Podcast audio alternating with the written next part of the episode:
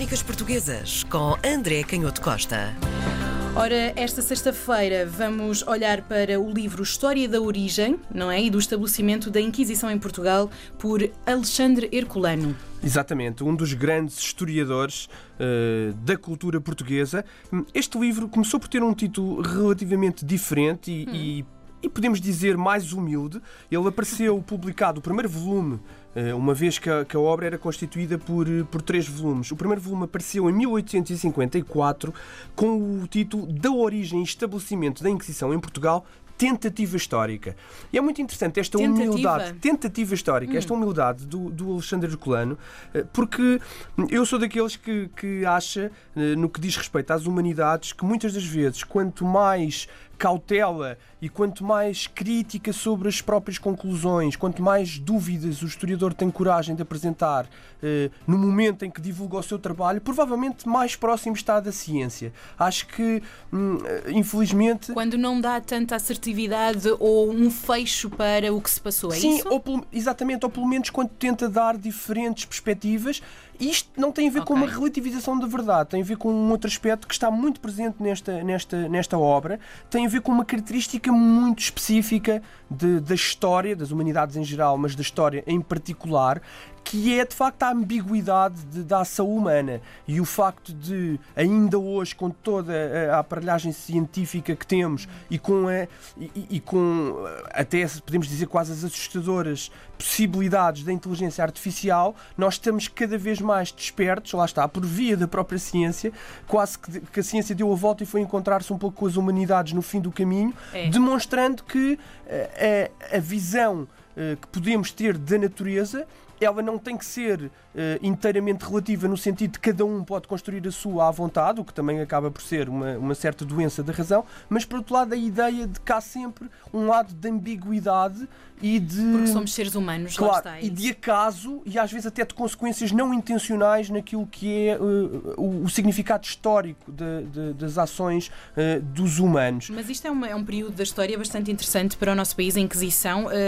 É algo até bastante. É, é, uma reflexão, é uma reflexão aqui. É? Exatamente. É?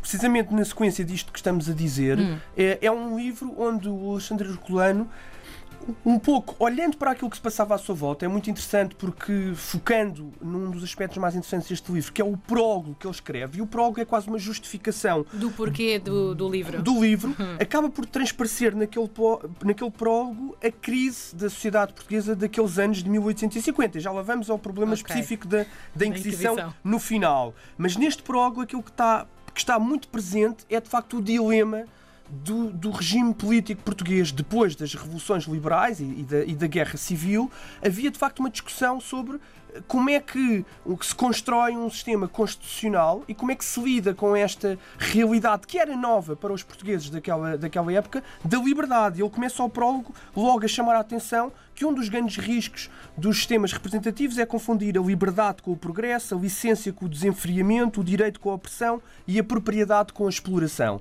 Portanto, faz logo aqui uma declaração de interesses que até, que nos faz, até 2020. Que, que até nos faz estremecer. Mas é. ele depois vai dando soluções com muito com muita moderação e com muito senso comum.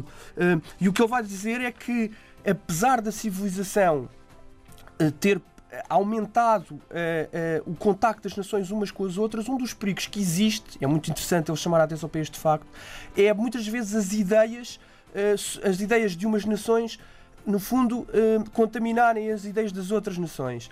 E, portanto, o que ele está aqui a dizer é que hum. nós precisamos sempre de um equilíbrio entre aquilo que são as conquistas e, neste caso, os regimes constitucionais dos países naquela época mais avançados, mas ao mesmo tempo tínhamos que refletir e até aprender com os erros desses países que tinham regimes constitucionais Na adaptação. mais avançados, não cometer os mesmos erros uhum e recriá-los eh, de facto como comunidade política e era esse o seu, o seu objetivo. É claro que ele se desencantou um pouco, ele depois vai para, acaba por abandonar a vida política, como todos sabemos, e vai para a sua quinta, mas ele, quando fala sobre a Inquisição, vai então a um problema muito específico que é um pouco o emblema desta, desta grande discussão e é o que é que explica esta, esta a introdução desta organização, desta Inquisição, que era uma, uma, uma organização eclesiástica, o que é que explica na década de 1540, de facto, uh, uh, uh, o estabelecimento da Inquisição em Portugal.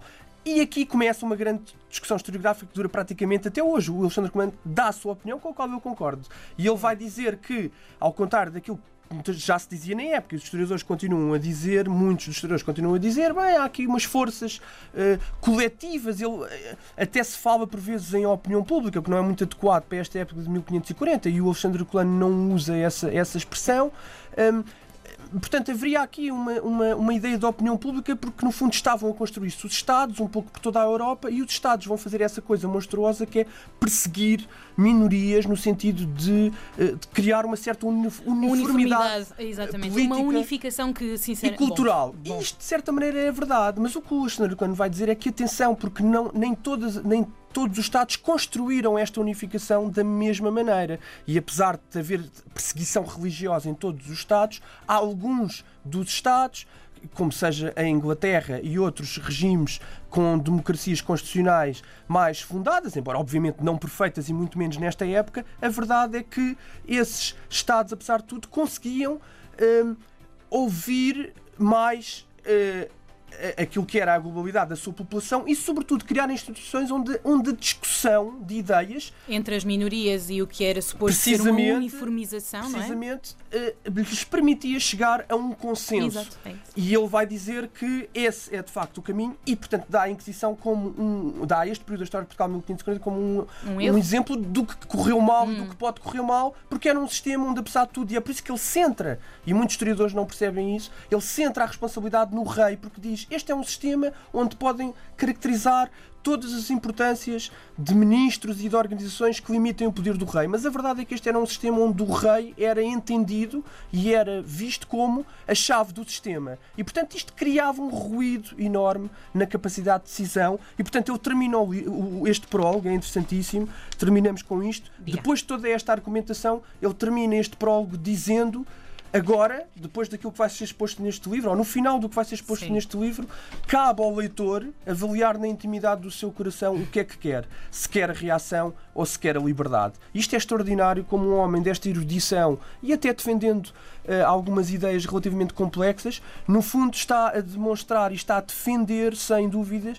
que qualquer pessoa, qualquer leitor tinha a capacidade de entender as mesmas ideias e, a, e chegar, e chegar pela reflexão uhum. e pela uhum. discussão de ideias à mesma conclusão que ele próprio defendia. Crónicas Portuguesas com André Canhoto Costa.